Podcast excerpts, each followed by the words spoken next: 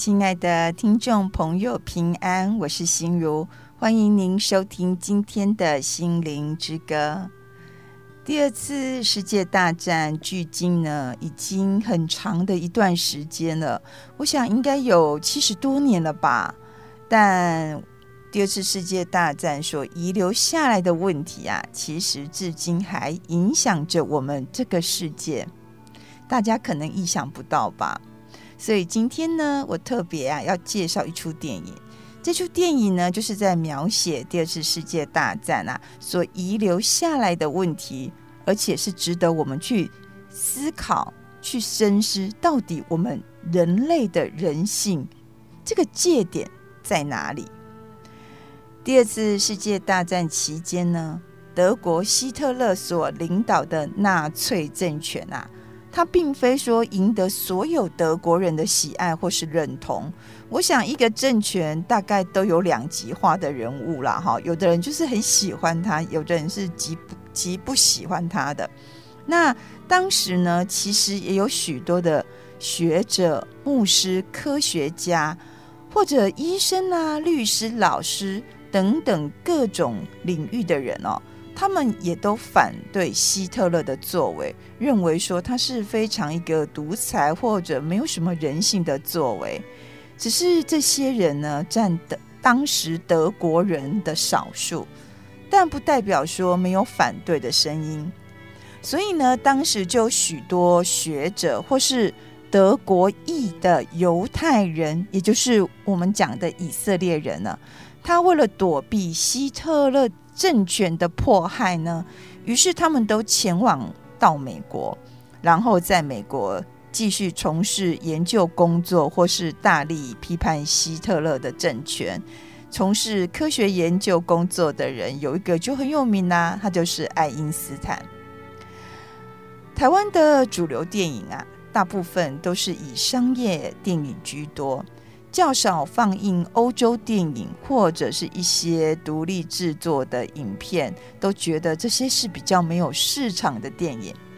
除非在某些影展啊，我们才有机会欣赏到这些比较特殊的电影。那今天呢，我就要和大家来分享关于一位德国籍犹太裔的思想家，她是一位女性。其中呢，他的一本书就叫做《邪恶的平庸性》。邪恶的平庸性，邪恶的平庸性呢，提出邪恶啊，有时不是出自什么恶魔般的人物呢，或说是长有极大的权势，他有时可能是非常的平凡哦。我们在一般的日常生活当中就可以见到，或者是。他可能平庸的不得了呢，但他的这个论点引起当时人们极多的讨论。为什么呢？因为当时啊，在审查第二次世界大战的一些战犯啊，尤其是参与犹太人屠杀的军官啊，或是这些相关的行政人员。所以在那个背景之下，他提出邪恶的平庸性，当然引起很大的纷争。那这部电影在描写汉纳鄂兰思想的电影，那这部电影就是以当时的背景展开他邪恶平庸性这样的论点。有时思想啊，真理让我们得以自由。但有时呢，却遭到众多批评而陷入孤独的境界。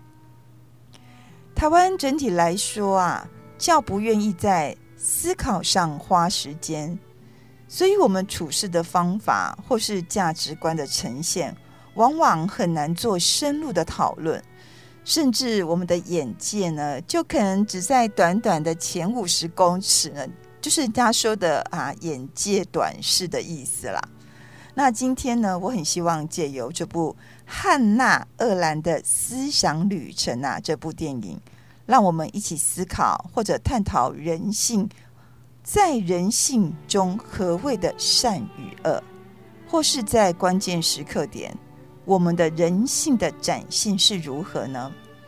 我记得在二战期间啊，有一位德国牧师，他被希特勒政权抓到。关在监牢里，他讲了一一一句话，他说：“当时候希特勒政权到处破坏人家，他就沉默以对。”他说：“点点雄鹤啦，他都不不发声啦，也不会对这些事有所评论。但是今天迫害来到他自己的身上，他能怎么样呢？所以他说，沉默呢，是对这些迫害者最大的宠溺或是宽容。或许他这句话可以让我们去思考，人性在关键点的时刻，他的善与恶。”这个界限在哪里？在一起分享这出电影之前呢，我们现在就来先欣赏一首非常感动人，而且是优美的诗歌。这首诗歌就叫做《有时咱经过美丽清净河墘》，有时啊，咱经过美丽清净河景，我们一起来欣赏。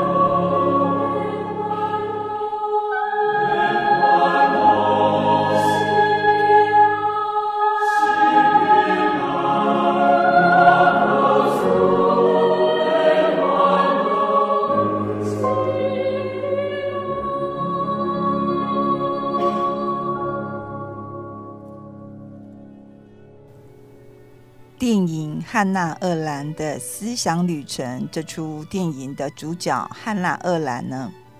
汉娜·厄兰是一位逃往美国的德籍犹太思想家。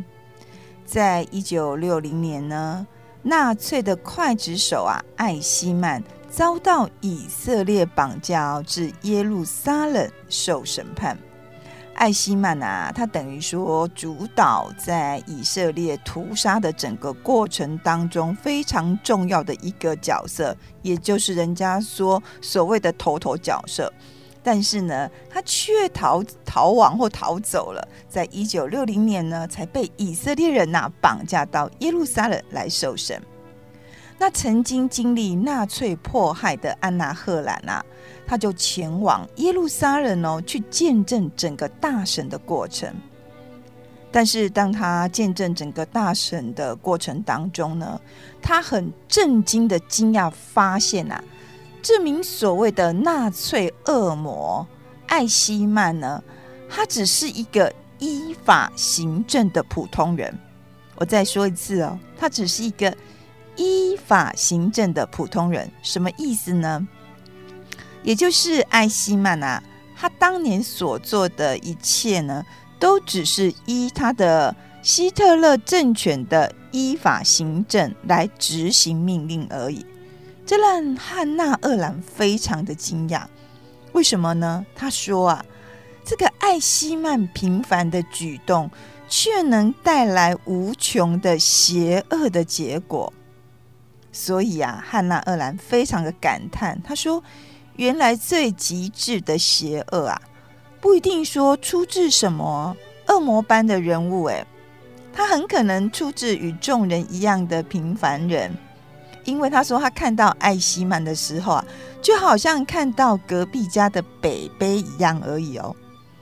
因此啊，汉娜·厄兰呢就提出邪恶的平庸这个观点来说明这个现象。当他提出邪恶的平庸啊来说明这个现象的时候呢，那时候的犹太人啊非常的不高兴。因为当时候的犹太人受纳粹迫害的伤痛啊，还是很深的，而且伤痛一直都在。当年呢，在一九六零年那时，民族主义也非常的高涨啊，所以汉娜·鄂兰的言论呢，就被解读说：啊，你是不是替敌人护航啊？或许你很同情这些加害者啊？所以呢，这恼怒了很多犹太人。也让很多不是犹太的人哦，也非常的愤怒呢，可是压起来哈，打那种滚起来。但是汉娜·鄂兰哦，坚持自己不是为艾希曼脱罪，因为一旦从邪恶的平庸来审查或来省思，众人都落在这种平庸的邪恶之中。他说啊，包括他的同胞，他的同胞是指以色列人，还有他自己。他说：“他不是为这些犯罪人来脱罪，而是指出说，邪恶呢比人想象的可能更加的无害，诶，也更可怕，甚至呢，他平凡的不得了，但是呢，他也更深沉。因此呢，他就说，了解邪恶的本质，也就是了解这个邪恶本质的事实。”不等于说原谅艾希曼这位刽子手。汉娜·鄂兰，因为他是犹太人，也就是我们现在讲的以色列人，他也经历过第二次世界大战的迫害，甚至呢，他也经历过一些很委屈的事情。但他的探索却远远超过这些事情的表面真相，就是我们表面所看到的一些现象而已。它是一种更接近人类啊原始疑难的探索，不是说只限制在一些区域性的民族主义而已。因为这样子的探索呢，而且这面照妖镜啊，它完全呢毫不理会所谓的种族问题，他是非常平等的看待这些受害者与加害者。但是这样的理论呢，也成为汉娜·厄兰的很艰难的处境，因为人类总是哈，一旦陷入民族主义的伤痛中，或者一些民族主义的问题啊，我们就非常不容易进入那更确切全人类生命中困境的探索。所以呢，我觉得汉娜·厄兰啊，在当时的背景之下，愿意提出邪恶的平庸性这样的一种说法或一种理论，我认为是非常具有性思的能力的人。但是呢，他却陷入很艰难的困境，甚至自己的同胞，也就是以色列人对他的不谅解。但是在这出电影当中呢，汉娜·厄兰呐，没有陷入一种说一般电影常常会编排的，就是说啊，自己觉得很可怜，或自己觉得我是非常有公义的，但是为什么你们都不认同我这种情节？这出电影呢，他在表达汉娜·厄兰提出这样的论点的时候，他这位思想、这位哲学家，他所追求的真理，有时候是非常孤独的。而且孤独到连你自己有时候都认为还要怀疑说，到底我这个理论是怎么样了？但是他还是跨越那个孤独。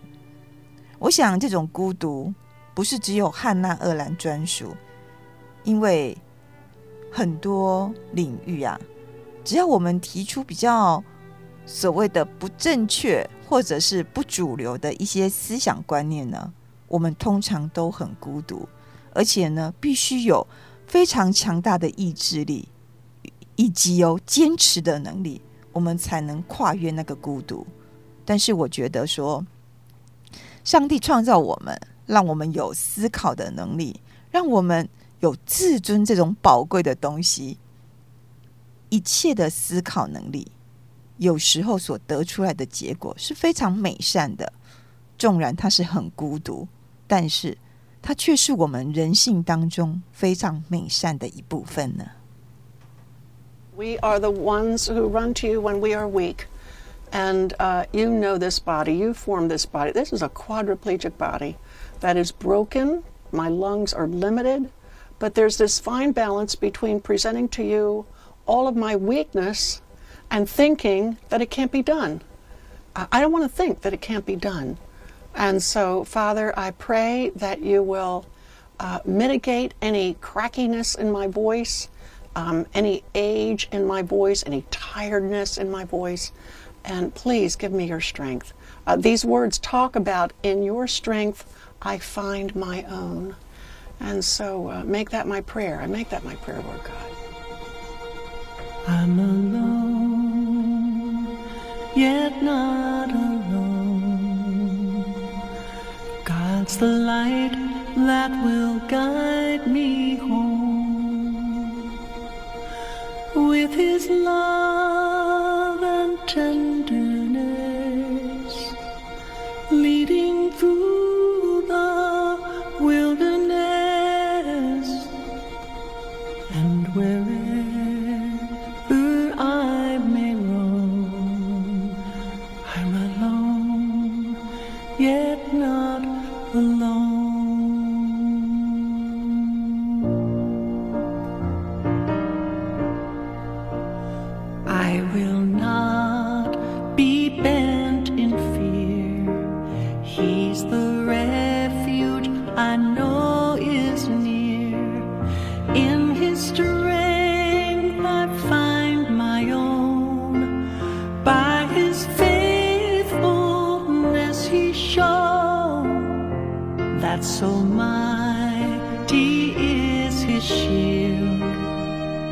His love is now revealed.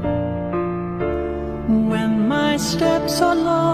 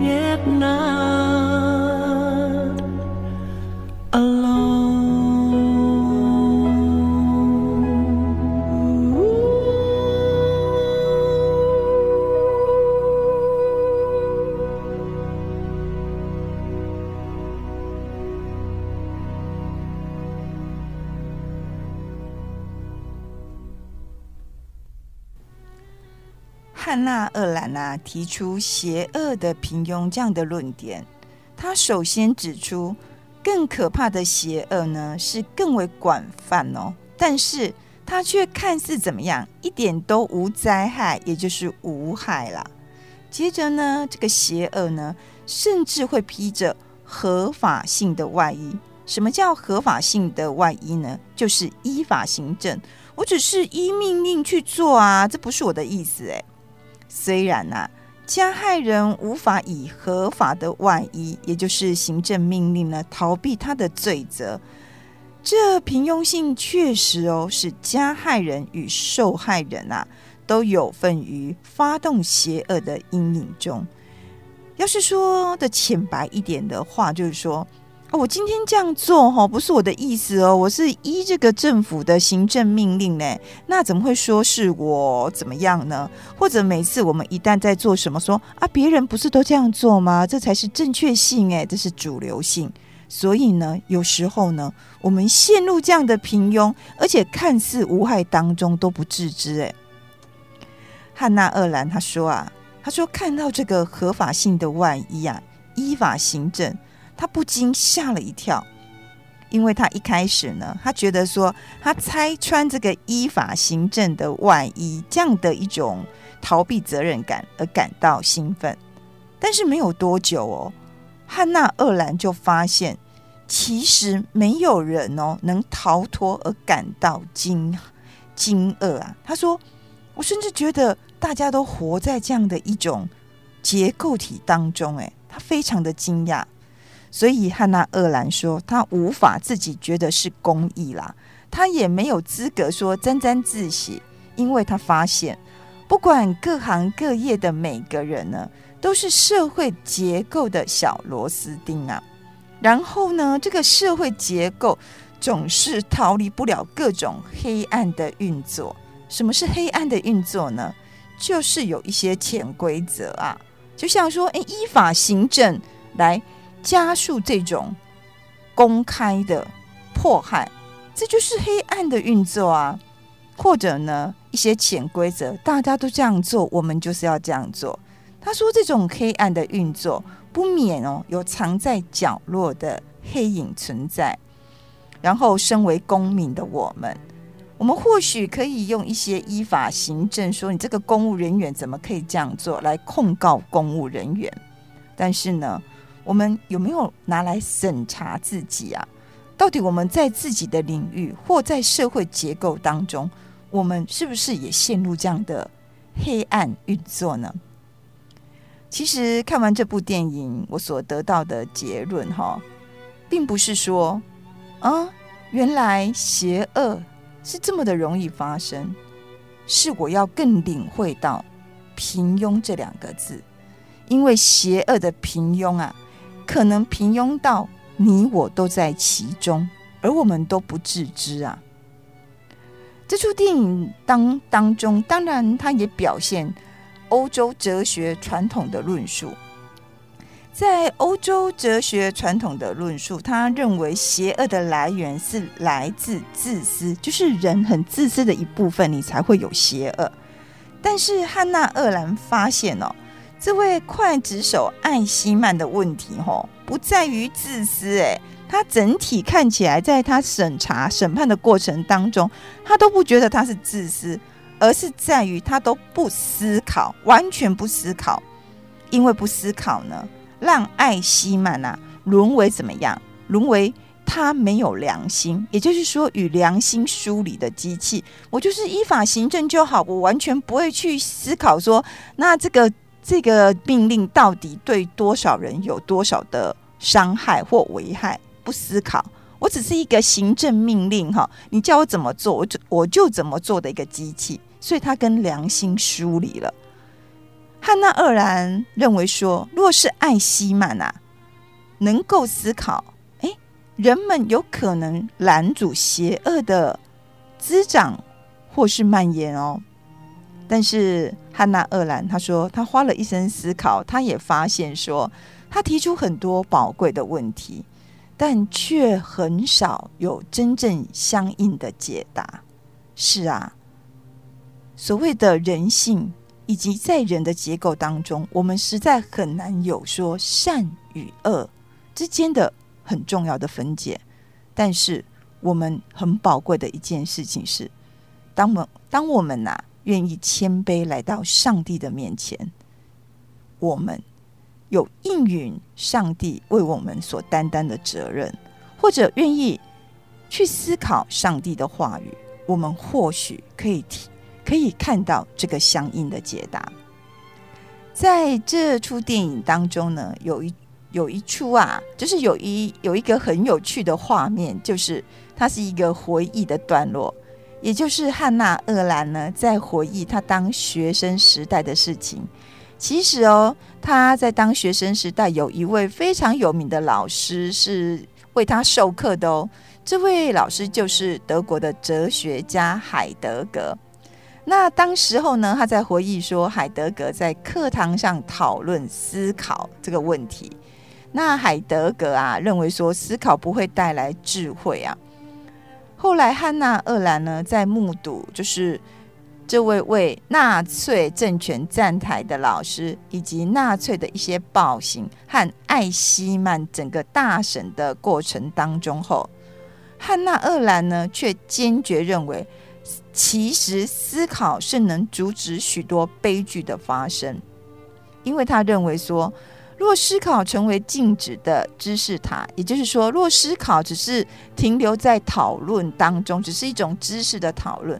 它确实是不会带来怎么样，带来有什么活力或活力啦。它只是一滩的死水。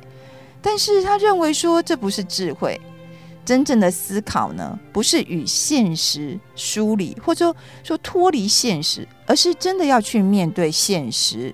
然后这个现实指的说，不只是说残酷的外在环境，就是只是环境所发生的问题，而是。整体的生命的问题，也就是说，智慧思考给我们带来的不是只有思考某一个部分而已，而是整体全部生命的问题。汉娜·鄂兰说：“这样的思考呢，才真的怎么样，才会脱离知识与智慧，只是流于讨论的阶段，或者只是空中。”楼阁而已。我觉得思考真的很重要，思考是真的可以带带带我们去醒思很多问题。所以呢，这个思考要连接在哪里呢？通常在思考过后，或者在思考之前，我都会祷告，安静心来到上帝的面前祷告。潘霍华牧师呢？他站在他的信仰的思考里面呢，他批判反对纳粹政权的所作所为，所以呢，他遭到纳纳粹政权的破坏。他所写的最后一首诗呢，被后人啊编写成为一首诗歌。虽然潘霍华牧师面临人性至善选择后的非常压迫性的苦境，但是他依然呢相信上帝的爱与公义啊临在我们中间，而且透过我们实现在每个角落。我觉得这个很重要，透过我们实现在每个角落。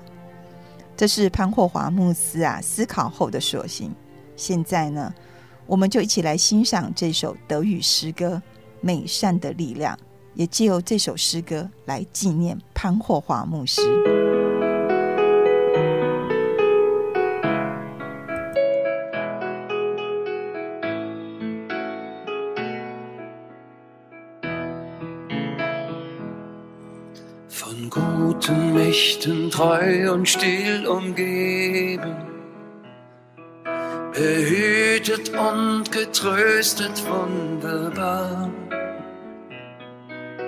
So will ich diese Tage mit euch leben und mit euch gehen in ein neues Jahr. Von guten Mächten wunderbar geborgen, erwarten wir getrost, was kommen mag Gott ist mit uns am Abend und am Morgen. Und ganz gewiss an jedem neuen Tag. Noch will das Alte unsere Herzen quälen, noch drückt uns böser Tage schwere Last Ach Herr, gib unseren aufgescheuchten Seelen das Heil, für das du uns bereitet hast. Von guten Mächten wunderbar geborgen, erwarten wir getrost, was kommen mag Gott ist mit uns am Abend und am Morgen und ganz gewiss an jedem neuen Tag. Lass warm und still die Kerzen heute flammen, die du in unsere Dunkelheit gebracht für wenn es sein kann, wieder uns zusammen. Wir wissen es, dein Licht scheint in der Nacht. Von guten Mächten wunderbar geborgen, erwarten wir getrost, was kommen mag.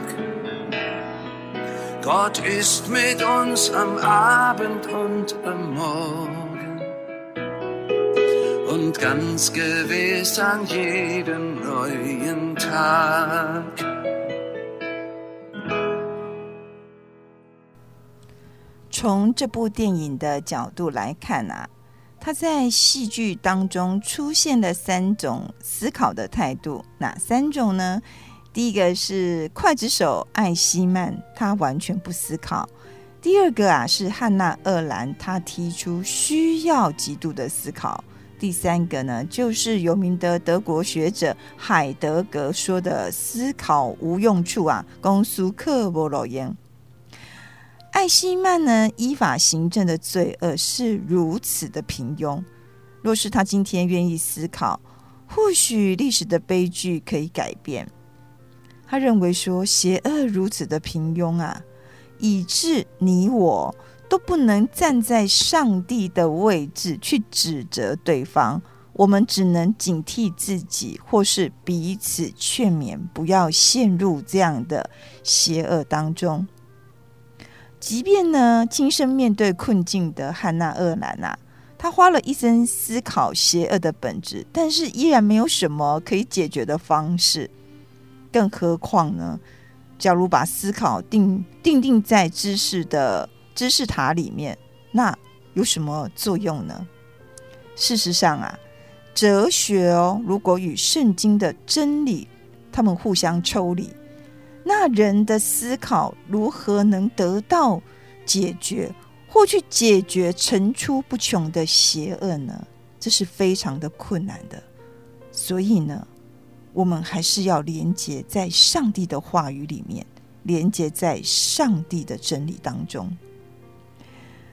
邪恶的平庸呢，将我们每个人呐、啊，都笼罩于看似无害的黑暗中。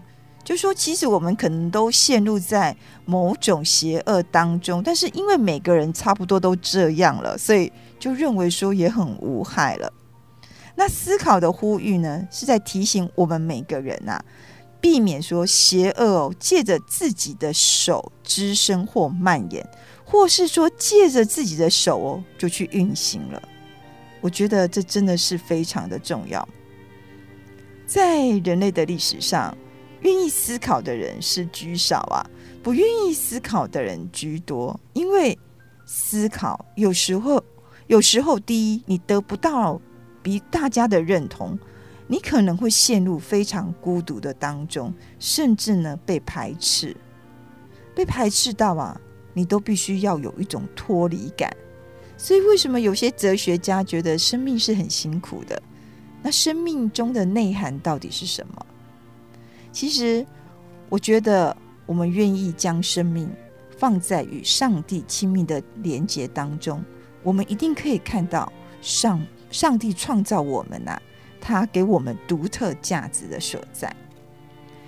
所以呢，我认为思考是上帝给予我们非常美的礼物啦。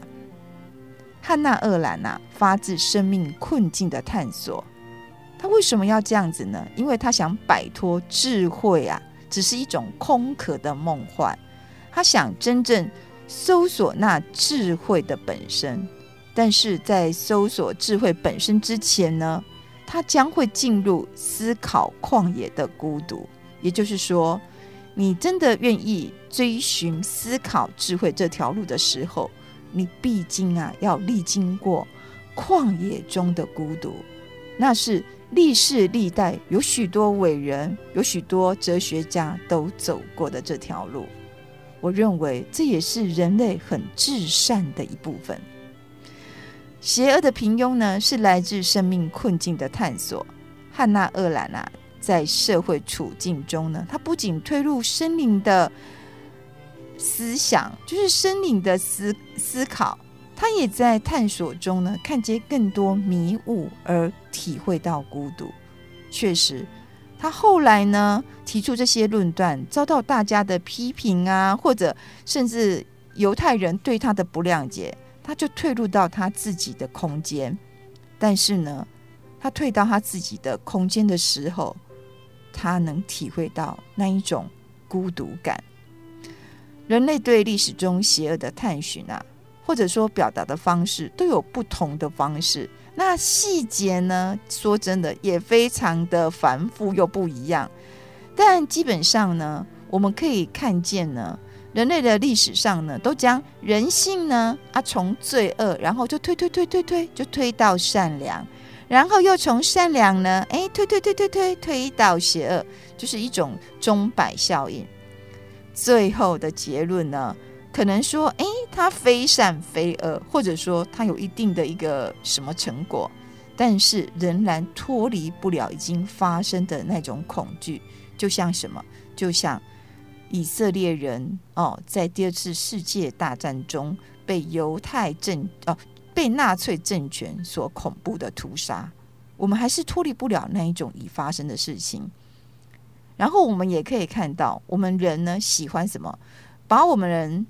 推推推推推到环境与社会的制度啊，然后再从环境与社会的制度推到人，为什么呢？说穿了，社会制度，这社会制度是谁制定的？不是就是我们人吗？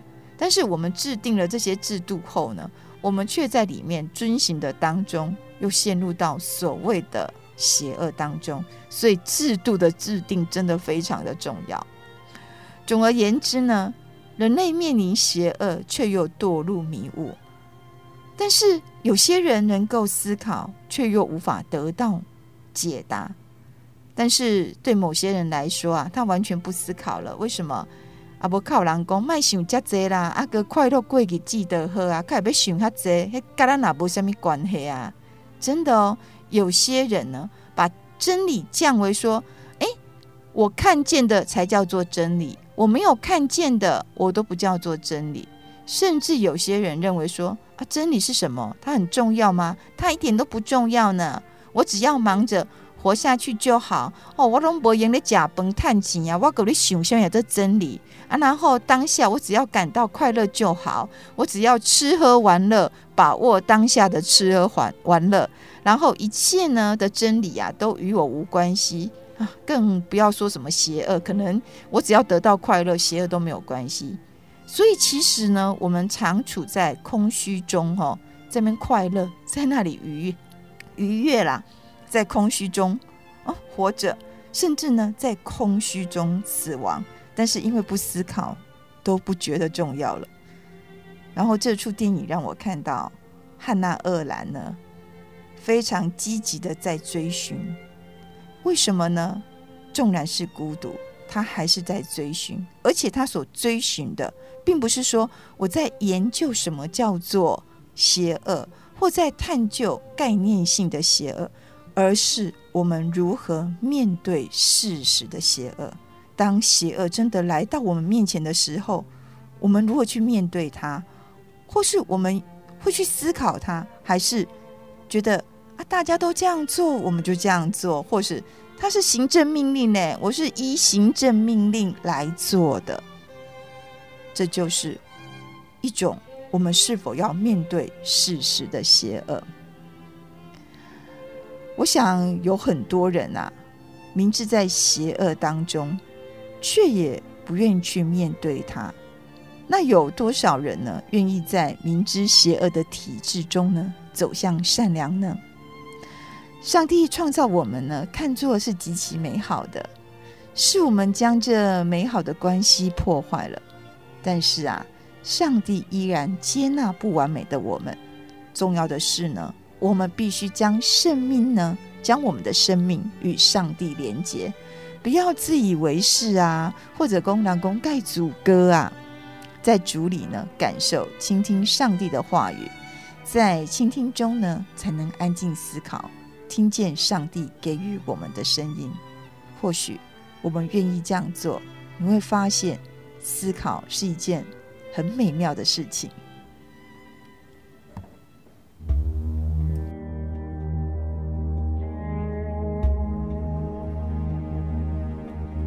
Jesus strong.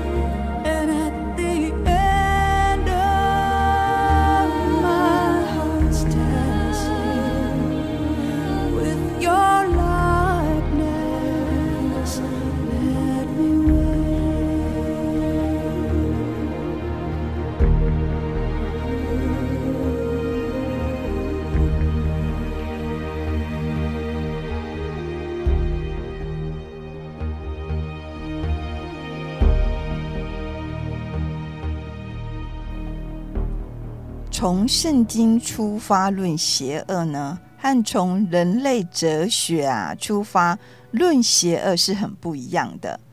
因为哲学呢，常常将人呐、啊、与邪恶分开，就是说将人与邪恶抽离啊，就是说人的邪恶呢，都是因为外在的因素所引起的。那人的本质啊是善良的，也就是说哈，这是这两个是分开的啦。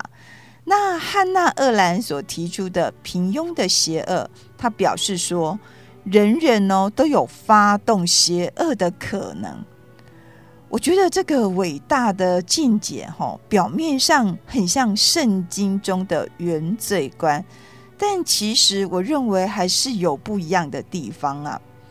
圣经所指出邪恶，是因为罪的关系。这个罪的关系是什么呢？就说啊，人本来是好的，但却是堕落了。但人堕落了，并不是成为什么恶魔啦，而是将。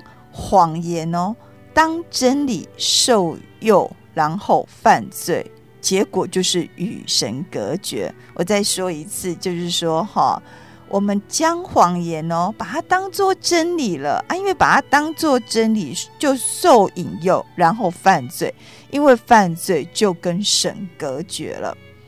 我觉得这种堕落，并不是抹杀人所有的思考或者理性的功能啊。但是却因为我们的罪，吼，让我们的思考、理性哦，都会受到污染呐。那从这个角度来说呢，圣经的原罪的重点不是道德，而是关系。我再说一次，圣经原罪的重点不再是道德的批判，而是关系，就是说人与上帝的关系。因此，我觉得人的困境呢，是什么呢？就是说，我们如何去思考善恶这件事情？我们常常脱离善的本质，然后再去思考善恶；脱离真理的本质，然后去思考什么叫做真理。这样的思考当然会让我们雾煞煞喽。因为这样的思考呢，再怎么思考，你都会觉得我们失去自由。而且这个自由是什么呢？受罪捆绑的自由的意志。所以我们怎么会知道真理呢？那在近代科学当中，尤其是近代史当中啊，我觉得我们人类呢，常常自认为我们的理性、我们的科学哦，可以主导一切，可以定夺一切，所以呀、就不会以圣经作为准则来思考任何问题。还有另外一种道德性的说法，就是说有些人呐、啊，他认为说我不是哦，我都尊主为大，我都很顺从啊、神，但是呢，他把顺从神的旨意啊，把它变作千万条的规定，哇，规定这个规定那个，有时候那个教条多到你都会惊掉哈。那这样的教条造成对人的压迫，与他自己认为他很。是义人的这种感觉，但是我觉得这就是说，他认为他有神，但是他却没有将神的慈爱、神的恩典、神的公义作为一个福音的展开。我认为说，唯有真正回到圣经，传扬福音的信息，才能够呢，将人类的思想的困境啊有所解开。当思想者脱离自我建构的满足假象哦，但却进入孤独的迷雾森林的时候，他将拥有一种脱离某种困境的消极自由，就是一种自己安慰自己啦。就是说，虽然我今天很孤独，没有被接受，没有被大家所认同，但是呢，我还是拥有我的思考自由啦。可是，当我们的思想与真理接触，我们的思想受真理引导，他便能，他便可以进一步得到真正的自由。而且，这个真正的自由，纵然你非常的孤独，也是受到上帝的安慰。而且，上帝将领你到开阔的青草地上。这个自由呢，是稳妥在创造主的爱心与智慧中。这个自由呢，可以积极哦，却又安稳的自由，这就是来自圣经所说，记载在约翰福音八章三十二节的圣经。他说：“你们必晓得真理，真理必叫你们得以自由。”这部汉娜描写汉娜·鄂兰的思想的电影，我认为说很值得大家去观看。在他探索的过程当中，我们看到邪恶是如此出自一位平庸人之手。这位平庸就平庸到平凡到，就像你隔壁的阿贝贝贝一样，你不会认为说他有什么一种强迫性或者危害你的危机，但是他也让我们得知到，我们都有可能成为邪恶平庸性下的那一位人。希望这一出电影呢，让我们能去思考，思考的重要性。真理是什么？唯有回到上帝的真理当中啊，我们才能得到真正的自由。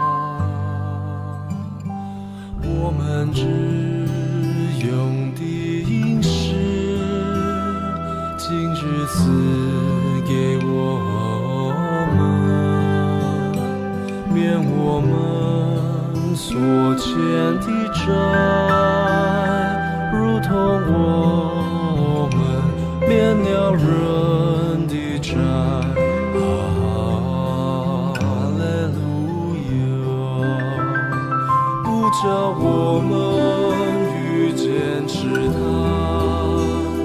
救我们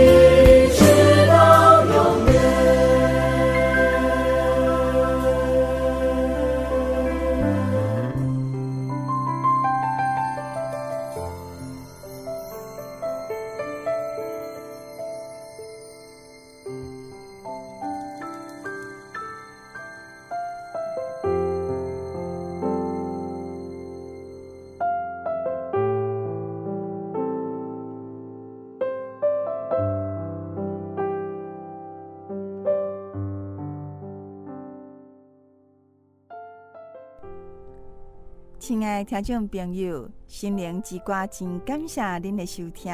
伫遮呢，我有一个好消息要甲大家讲哦。因为有的听众朋友啊，实在是无法度伫透早六点个听到心灵之歌，所以信义广播中心制作团队哦，为着要互搁较侪听众朋友会当听到心灵之歌广播节目，阮将节目哦制作咱的方式。就是讲吼，利用手机啊，来功能，将节目来互听众朋友。大家呢，皆当透过手机啊，迄个来来听节目。安尼的方式哦，有真侪好处，无限时间，无限地点。你想要啥物时阵听拢会使，甚至哦，你嘛会当来互亲戚朋友来听。我真心毋茫讲，会当借着心灵之歌节目呢，将上帝福音嘛，上帝听互侪侪朋友来认捌。每一个人哦，拢会当加做上帝所敬善、所欢喜的百姓。伫遮呢，我足真心诚恳来呼吁，心灵之歌真需要大家奉献支持，互广播分时间会当继续落去。尤其阮将节目呢制作用来方式了后，我接到真侪听众朋友感谢，也是讲学了的电话哦，因拢讲吼用手机啊来啊传互朋友真方便，啊用手机啊来来听广播福音节目吼嘛真利便啊，甚至吼拢会当来去外国。我想只要会当将上帝的国扩展出去啊，阮拢会真心努力来制作节目。目前心灵之歌有拄着制作经费不足的困境，我真毋茫听众朋友啊，会当加做心灵之歌团队的一员，迄是讲好加做阮的好朋友，咱做伙哦，为台语福音事工来努力。亲爱听众朋友，假使你愿意啊，加做心灵之歌的好朋友，你会使选择讲一个月五百块、一千块，还是讲吼两千块？固定为制作团队来奉献，咱做阵手牵手哦，为着福音事工来拍拼。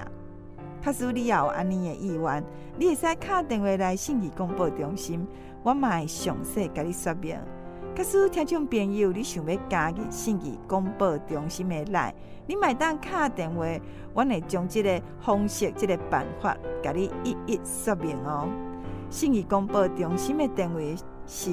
零八七八九一三四四，零八七八九一三四四。信义公布中心的电话是空白七八九一三四四，空白七八九一三四四。阮真期待呢，有人愿意加做广播福音事工团队的一员，做伙呢加做上帝哦所呼召的精兵。愿上帝呢，甲咱同在，赐福台湾，赐福大地台湾的百姓，互咱呢，行伫上帝为咱所命定的道路。